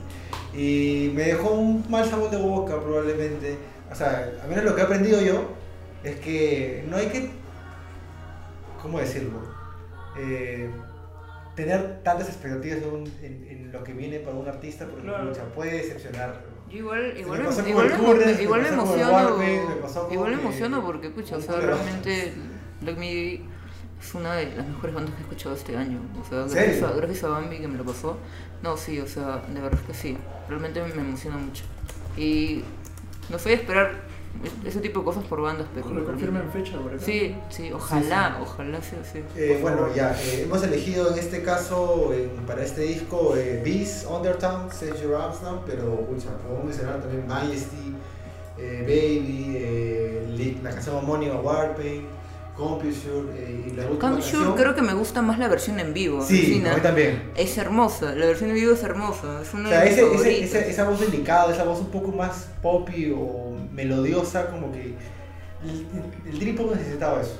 No, creo yo. El Dream Pop necesitaba eso. Ya mucha distorsión era como que más de lo mismo y, no, iba, no iba para mucho para esta década. Claro, además es- esta canción Beats este, viene de una influencia de The Cure, pero brutal. O sea, yo escucho Sí. Beats, me recuerda a The Cure, pero escucha, con, con- cantando con, con flacas, ¿no? pero Bueno, nos vamos con De aquí ha sido más influyente para el Dream Pop de lo que, de lo que, de lo que yo se pensaba. De Robert Smith debe estar muy... The Cure, Más influyente que hasta en el mismo post-punk. Yo, yo creo que. Ha sido Claro. más influyente en Yo el creo Dream que con Pop. ese pornography, puta, Sí, ha sí. logrado un culo. O sea, ellos el Dark. Wave, ¿tú crees? Sí. Eh, Pornography creo el Dark Wave. No, desde antes. El Dark Wave ya está desde los Sí, o sea, yo creo que ha sido un Dark Wave más soñador, más dream pop de todas, de todas formas. o sea, Más, un poco- más atmosférico, tal vez. Sí, o más sea, atmosférico. la- o tal vez rescata el Dark Wave para llevarlo más al lado más, más Mainstream. comercial, más mainstream, Ajá, ¿no?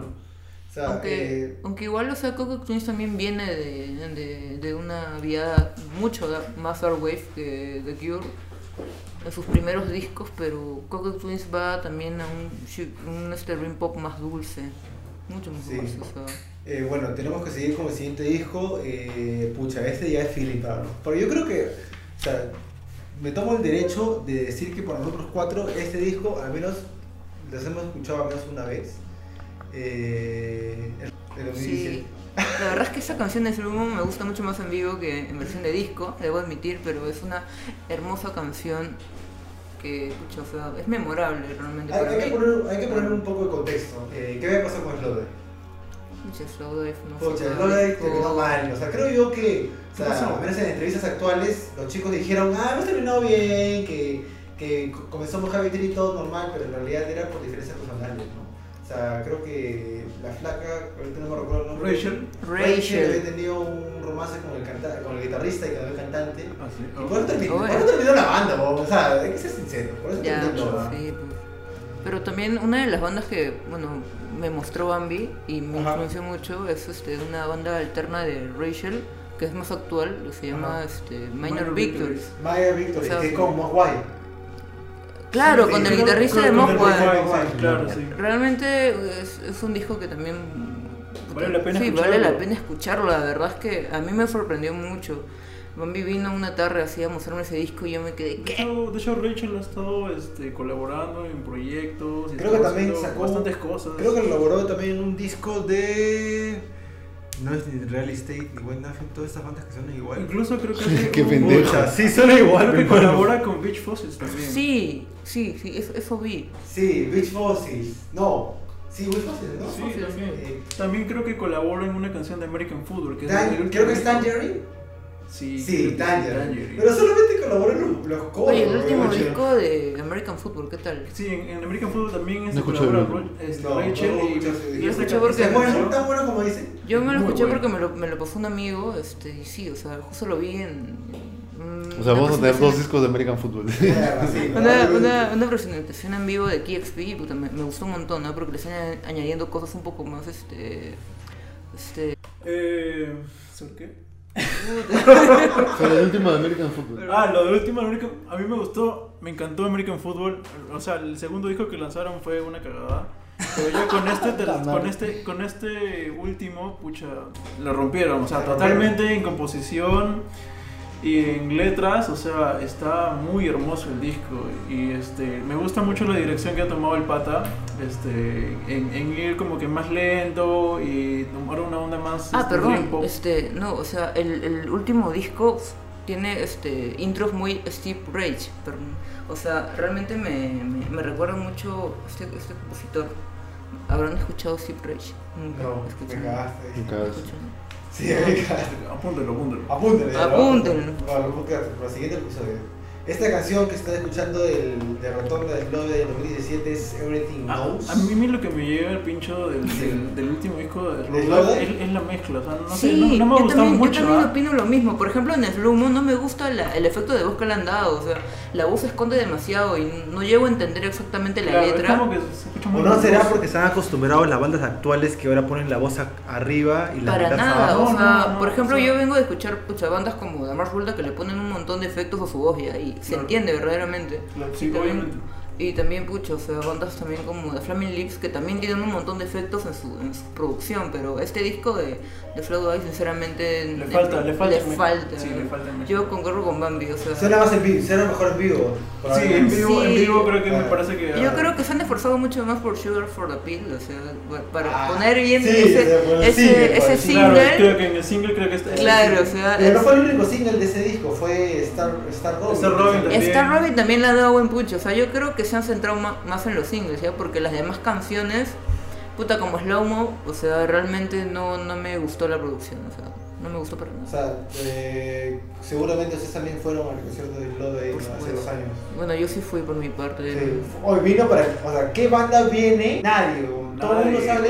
Todo el mundo saca su disco y el año siguiente así ya como que el tour de Latinoamérica, esa huevada de... Creo que es pasan que dos existe. años, dos años. Ajá, pasan 3, viene. 4 años. Sí, Ya, recién ajá. viene. Es que también es un momento bastante preciso Sí. para que Slow Dive vuelva con esta producción, ¿no? O sea, está en el momento adecuado donde están surgiendo, o sea, bandas similares, bandas inspiradas Yo en creo ellos que mismos, o sea, varias bandas de Dream Pop y Shoegaze de esta época decían, ¿y cuáles son tus referencias? Me acuerdo de Valentine Slove, me acuerdo de Valentine Slove. Puta, de- ellos, estos dos bandas fácil tenían esta presión de volver a aparecer. porque- No, de hecho que, que Sí, o sea, yo creo que Rachel y Nate dijo, puta, ya hay que, hay que aprovechar que todo el mundo habla de como- nosotros. como- Slowdive Ya ha influenciado un montón en el sonido actual, Dream Pop, pero a morir, o sea, es, es algo... Todo el mundo dice que Rachel es su referencia vocal femenina. Claro, o sea, Rachel es una figura muy importante ahora. Ni siquiera Kevin Shields, ni siquiera Belinda, ¿no? Rachel. No, Rachel en realidad. Ajá. Rachel, tal cual. Y bueno, eh, la siguiente canción que hemos seleccionado para, para, este, para este, de este disco es eh, No Lurking Making Time. que es un uy, disco uy, que sí, no me gustaba, o sea, ahí sí concuerdo con ustedes, en el disco no me gusta cómo suena la canción. Eh, En vivo. Pero en vivo es Otra otra huevada. huevada. Ahí, ahí se nota también cómo Es ejecutan las canciones en vivo de Slowdive, o sea, realmente no son solamente producción, realmente este, en vivo en, en sus sesiones de KXP se nota realmente la- Sí. la, calidad ¿Y de... por qué creen que hay esa diferencia entre lo que pueden ofrecer en estudio con lo que pueden ofrecer en vivo? Yo creo que invierten en sonista. Y Yo cuando fui al concierto este que hizo el- con el Slowdive, sí vi a, puta, a un, un pata que estaba todo el fucking rato, el sonista, viendo, chequeando. Eh, de verdad, yo considero que eh, el concierto de Slowdive del 2017 es uno de los mejores conciertos con mejor sonido. yo realmente opino que en la producción tal vez no lo han entendido muy bien a, a qué querían llegar, pero, pero básicamente no, no, no, no disfruto el último No disco, el- sinceramente. O sea, a medias, muy a medias, o sea, realmente es una de las bandas de las cuales también estoy esperando un poco más. Y yo te dije, o sea, ni bien salió el disco, te dije, no me, no me gusta. No me gusta. Este, no me No, gusta. ya- Llegó llegó el No- no concierto, me gusta. saliste y como que. Me gustó más, obviamente, cuando los vi en vivo dije, no, es otra cosa, o sea, acá, acá ha pasado algo. Claro. Le han sacado muy rápido el disco, este, el productor no lo has entendido bien, o, o sea, una de dos. Claro. No, pucha, yo sí en su momento también me pegué con So Lucky. O, también han, eh, o también han querido experimentar mucho y, puta, o sea, Y los han, los han contenido tal De vez. hecho, no, no solo con este sonido que han traído en el último disco, suena más a una banda contemporánea, como una banda que en realidad recién está saliendo. Sí. Sí, O sea, eso sí.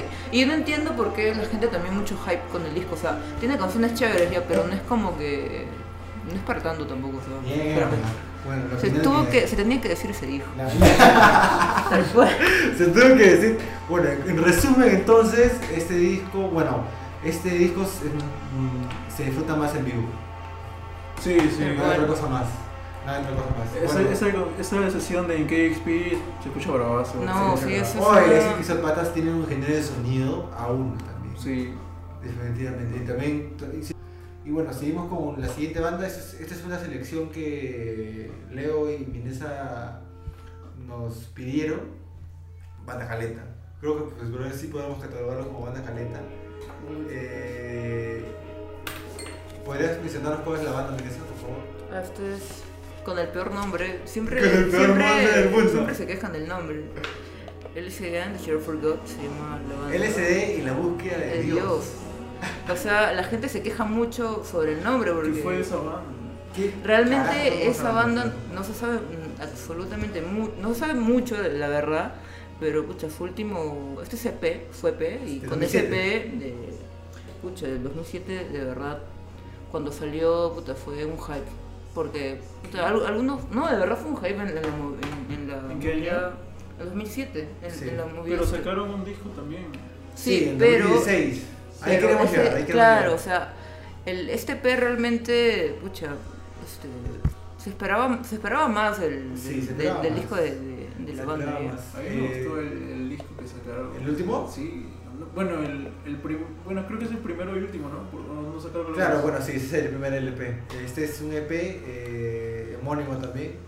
Eh, pucha, yo este EP también lo escuché. O sea, yo creo que este, este tipo de discos fueron los que se movieron Tiene- más que nada por, por internet. O sea, en su momento nadie le, par- le paró ni puto caso. Pero por blogs de Dream Pop, Shoegaze, Y Reddit, yo creo, y yo creo que tiene, 4chan, tiene una Facebook, canción muy muy, de nicho memorable, ¿eh? Muy de Ese nicho, o sea, se volvió muy de nicho, o sea, como que banda predilecta de, de Patricia. De Patricia.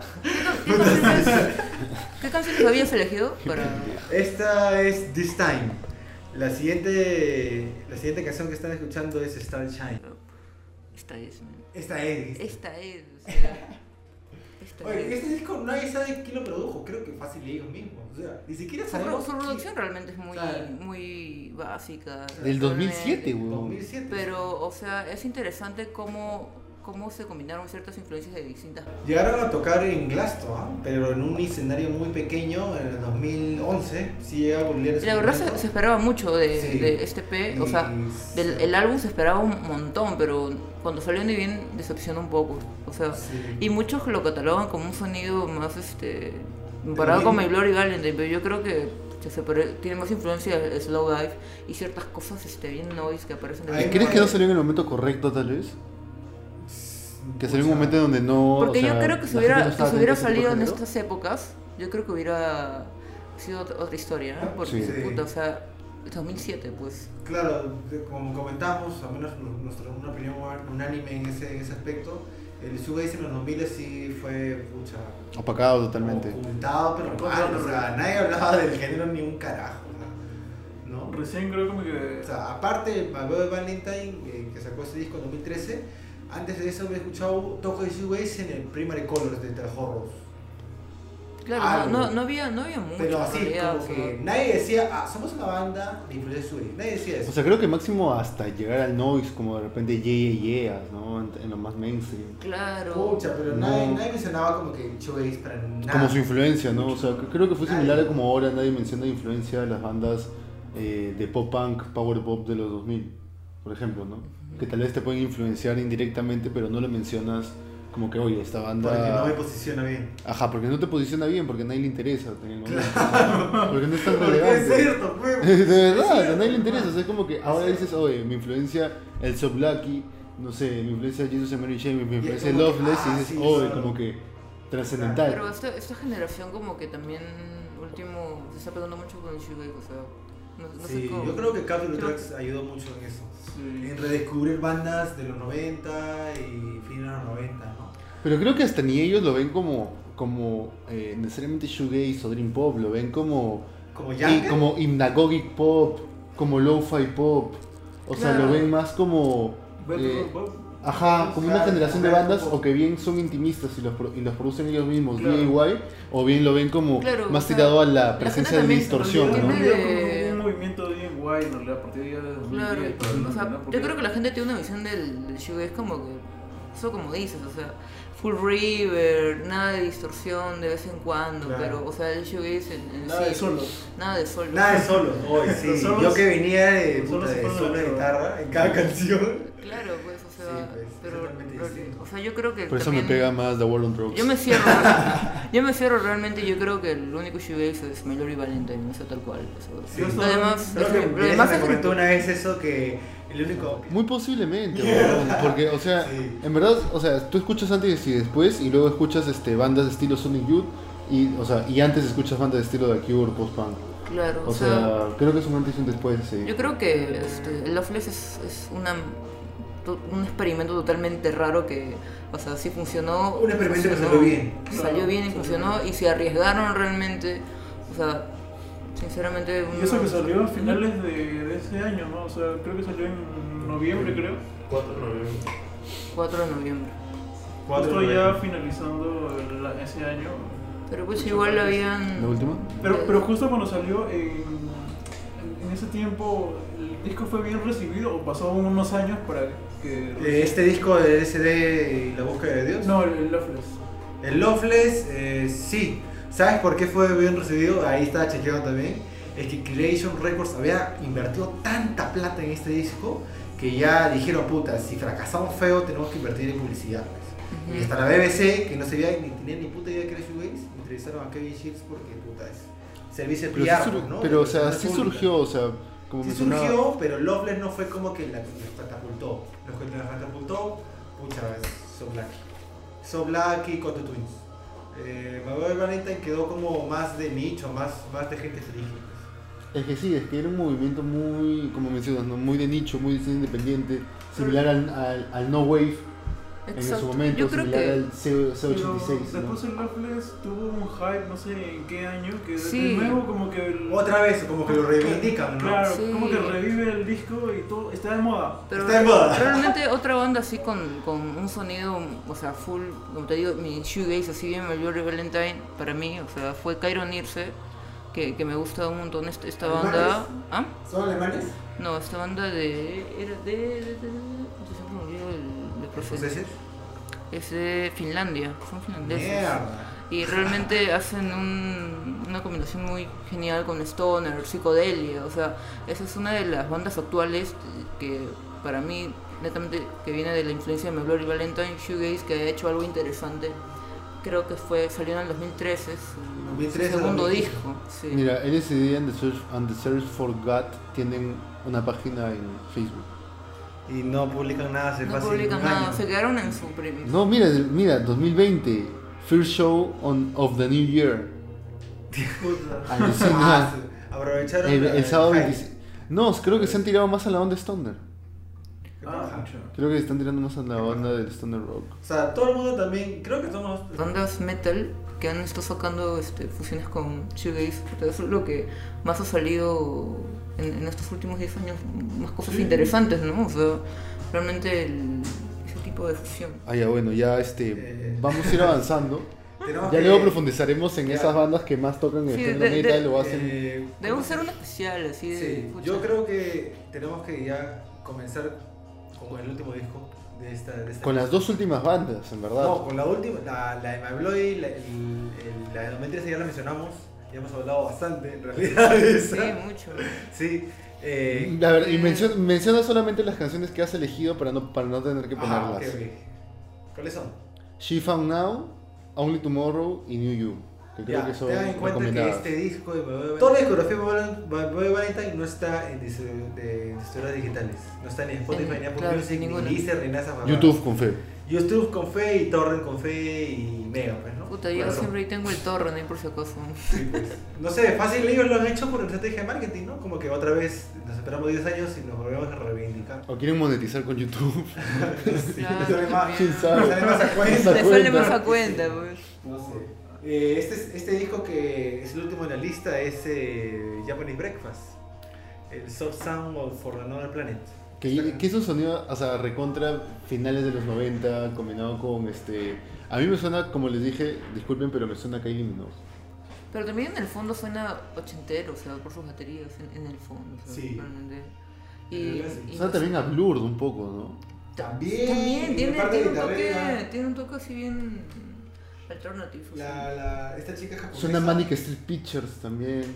Ajá, esa chica japonesa sí tiene bastantes referencias, ¿no? O sea, es como que es, es, es de estas personas que tienen el beneficio de vivir en esas épocas en las que tienen la, la Spotify y YouTube a la mano. Claro. Estamos hablando más de ya de esta. La de verdad, este yo-. Ah, no la weón, soy- hasta tal vez el, el, el- el último disco de los 90 de Madonna. También, también. Vocalmente, ¿no? O sea, yo, yo no soy también muy seguidora de ese tipo de, de bandas Britpop más como que con un sonido dulce, pero realmente cuando escuché Japanese Breakfast al, al toque dije, no, esto, esto realmente, el sonido es genial el de su primer disco. Puta, me, me, me gustó demasiado también, me gustó demasiado, tanto también como Always. El con Psycho su- Pump es un discazo. Me parece un excelente debut. Mm. No es un debut, mano. El, el Psycho Pump no es un debut. Ah, no. Aparte del soft, que ya es un sonido un poco más pop, Ajá. el Psycho Pump tiene ese lado bien, bien Mary Chain, Ajá. este, Sí, que sí. es bien locazo. Creo que el concepto de ese disco creo que es por la pérdida de su madre, ¿no? Porque había fallecido. y No, no sé mucho del concepto, pero las canciones en sí a mí me pegaron bastantes. Yo, yo creo que, que ese disco, sinceramente, es uno de los discos también que los escucho y siento que no, no le falta nada. Cada elemento es importante y, y, y de verdad me encantó. Esta canción que están escuchando ahorita es de Diving Woman. La siguiente que está. Es el primer track. Sí, el primer track. La siguiente que van a escuchar es. Eh, pucha, el single que todo el mundo conoce ya por el Breakfast hasta ahorita, por el momento, con este single, ¿no? Es Sí, es que tiene también un sonido muy pop, Muy pop, pero, pero no- es como que muy... Medio country también. Sí, es también como que te jala, tiene algo especial. Tiene, Tiene algo especial, sí. Como que. Ese, no es el para vos. no es empalagoso. Ajá, Ta- no es También lo mismo me pasó con Arwis, por ejemplo, la- las voces en, en su nuevo disco suenan un poco más a ese tipo de, gra- de grabación de los 50, pues, ¿no? O sea, es, es, es totalmente... Bueno, esa, esa pequeña, ese pequeño detalle que le ponen es lo que me jala, ¿no? O sea, por ejemplo, en lo de la voz, ¿no? O sea, que me gusta mucho. Y también siento algo parecido en, en lo de Japanese Breakfast, Sí. que me llama mucho la atención. Eh, bueno, en, en- en realidad no, no- yo este disco recién me lo escuché hace un par de meses atrás. Eh, pucha, me sorprende bastante, porque es como que otra mirada otra vez de, de lo que puede sonar el trip hop actualmente. Eh, Que tal vez se vuelva el pop normal. sí, dentro de unos años. Como Yo, que yo creo que suben esto... otra vez al pinículo de. Yo creo que- de shoegaze y otra vez vuelven otra vez al hop. En el, en el fondo también tiene algo de art pop y yo creo que este disco, pucha, en un par de 5 o 10 años va a ser importante. O sea, realmente yo, yo lo veo así. o sea. Lo dejo en esa. ¿no? Es de la misma época del. que mencionabas en el episodio pasado de King Cruel. Ya, un- un- opinión impopular. ¿Creen que Grimes hayan tenido algo que ver? Sí. ¿Sabes por qué? Porque ya Valentina mencionó como a ver la referencia vocal. A- Aún no he escuchado Grimes, así que no. Es algo que debo escuchar, sí o sí, lo sé, lo estoy borrando. Ni siquiera es Visions. Yo No, creo no he que, yo creo que sí, porque es interesante esa visión del pop como tal vez este eh, no chorrera, ¿no? Una visión del pop este más, este se podría decir, no quiero decir profesional, no, no, o sea, lo- o sea, una visión del, del, del pop, del synth pop más este como que eh, jugándose a lo serio, ¿no? O sea, poniendo tus, tus influencias eh, concretas eh, como si estuvieras haciendo cualquier tipo de rock, ¿no? Y esto ya de que crea un nuevo género como el ethereal, que supuestamente este, la vocalista de. Grimes, ya me parece ya muy pajero, un pensamiento ya muy pajero. pero- Claro, o sea, me- pues. pero me parece que al menos como dentro de su propia línea de pop, me parece innovador, me parece relevante. Y creo que, o sea, sí, o sea, al- o sea también influye- influencia tanto como tal vez en un momento eh, mencioné, mencioné, ¿sabes cuál es una banda muy influyente y no la habíamos mencionado? The Ray Phonets. Ah, ahí sí me recé. No sé si mañana, The Ray Phonets. Eh, no, no, no. Uy, Es una banda de, de, ini- de los 2000 que este sonó, o sea, sonó bastante en los 2000 y creo que fue la única banda, se podría decir, Dream Pop que tal vez coqueteaba con el shoegaze dentro de los 2000. Eh, de hecho ¿Como hicieron una cosa así? Sí, de hecho hicieron un cover bastante sonado de I Wanna Be Adore de, De Stone de Roses. Stone Roses. De Stone Roses. Ah, estoy confundiendo con I Wanna Be Your Sí. Dog. Sí. Sí, o sea, creo que esa es la última canción. De repente podemos poner algo de Ray Phones para cerrar. Sí, sí, claro. Eh, El- bueno, este disco de acá sí, yo sí lo recomiendo. Es bonita, es- en realidad la, es como que. ah, Como que cierra un círculo la chica, ¿no? La chica, menos me vendo por la opinión, la chica es bien simpática. claro. Eh, tiene una voz bien melodiosa, bien bonita, bien atractiva. Eh, el, el sonido del hip hop la, la- la acomoda y como que le da, o sea, como que transforma ese estilo a baladas. O sea, esa- ese- este disco acá es soft, soft, eh, soft Sounds. Tiene canciones que se convierten en baladas. Yo creo que está muy bien logrado, o sea, es Sí. un disco redondo, tal cual, o sea. Yo creo que ese tipo de discos, o sea, van a influir mucho. Y bueno, sí, la, la flaca aprovechó el, el momento y ha estado tocando, ha, ha participado en varias sesiones, entrevistas, ha estado tocando en Pitchfork, Glasto, Reading, entonces ya como que tiene un posicionamiento. ¿no? Menos, eh, pensaba que iba a sacar un disco por este año, no sé, menos para terminar la década, ¿no? Bueno, no, la década no termina, ¿no? Dicen que se termina recién. Y el de siguiente año, diciembre? sí. Pero, pero están sacando singles, este, Japanese, me parece. Sí, creo que para en junio sacó un single, ¿no? Estuvo chévere, ¿ah? A mí me gustó. ¿Sí? Pucha, eh, no sé qué más agregar. Entonces hay que escuchar este... Sí, escuchar. va- vamos a terminar a ver las últimas opiniones de. Que- O sea, en retrospectiva, ¿no? Eh, ¿Cuál ha sido el impacto y cuál va a ser el futuro de lo que es el showgaze, dream pop en, lo que- en la siguiente década, ¿no? Bueno, yo, ¿Se yo creo volverá que. a, yo creo a- desaparecer? Yo creo que va a volver, o- pero con más stoner, un poco más este. Yo creo que va a resurgir de Yo, yo creo que si quieres sobrevivir al shoegaze, pucha, tiene que haber una fusión con, no sé, Como algo más comercial. con algo, no sé, industrial, con, qué sé yo. Más electrónico. Tal vez Oye, más... Es Es que, es que parte así es el pop también, o sea, el pop es parte de que, pucha, cada canción que, que sale de pop debe, debe competir con una, una que sale, no sé, al día siguiente que es mucho mejor y tienen que estar compitiendo siempre, siempre tienen que que estar ahí. también competencia en sana, competencia eso hace sana. que mejore tampoco, no, no dé su mejor potencial.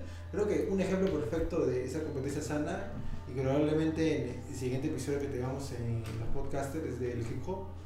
Sí, ¿no? o sea, La competencia sana que ha habido en el hip hop en esta década ha sido brutal. no, sí, Todo de hecho, o se quiere sea, sacar su mejor en estos últimos disco. 10 años Sí.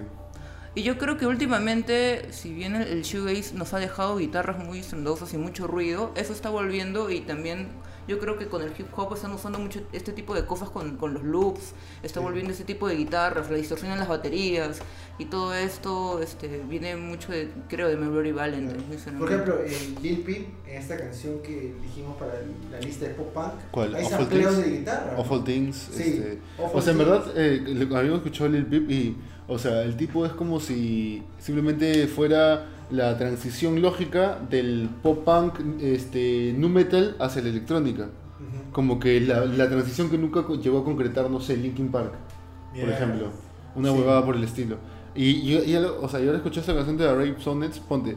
Rape Sonnets coberea una banda como, en este caso, Stone este, Stone Roses, pero también Dam Dam Girls, que es una banda del que inició el Dream Pop, al menos en el 2011-2012, coberea bandas como The Smiths. O sea, creo que... eh, Es un homenaje, ¿no? De sí, creo, o sea, creo que esas referencias, o sea, están Unas muchas gracias recomendaciones, por- pues.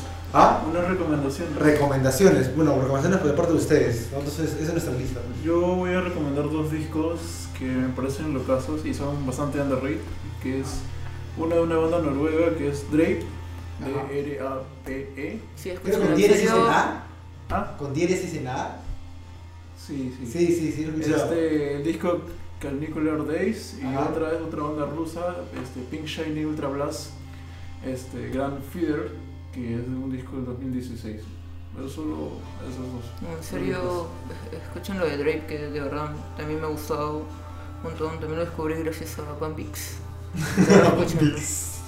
Bueno chicos, muchas gracias por participar en este episodio.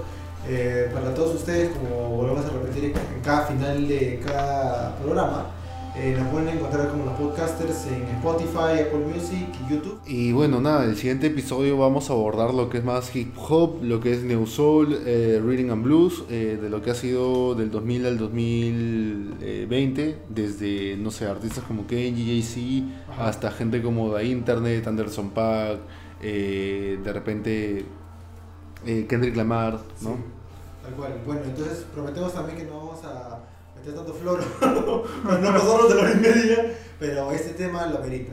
Así que bueno, nos vemos en el siguiente.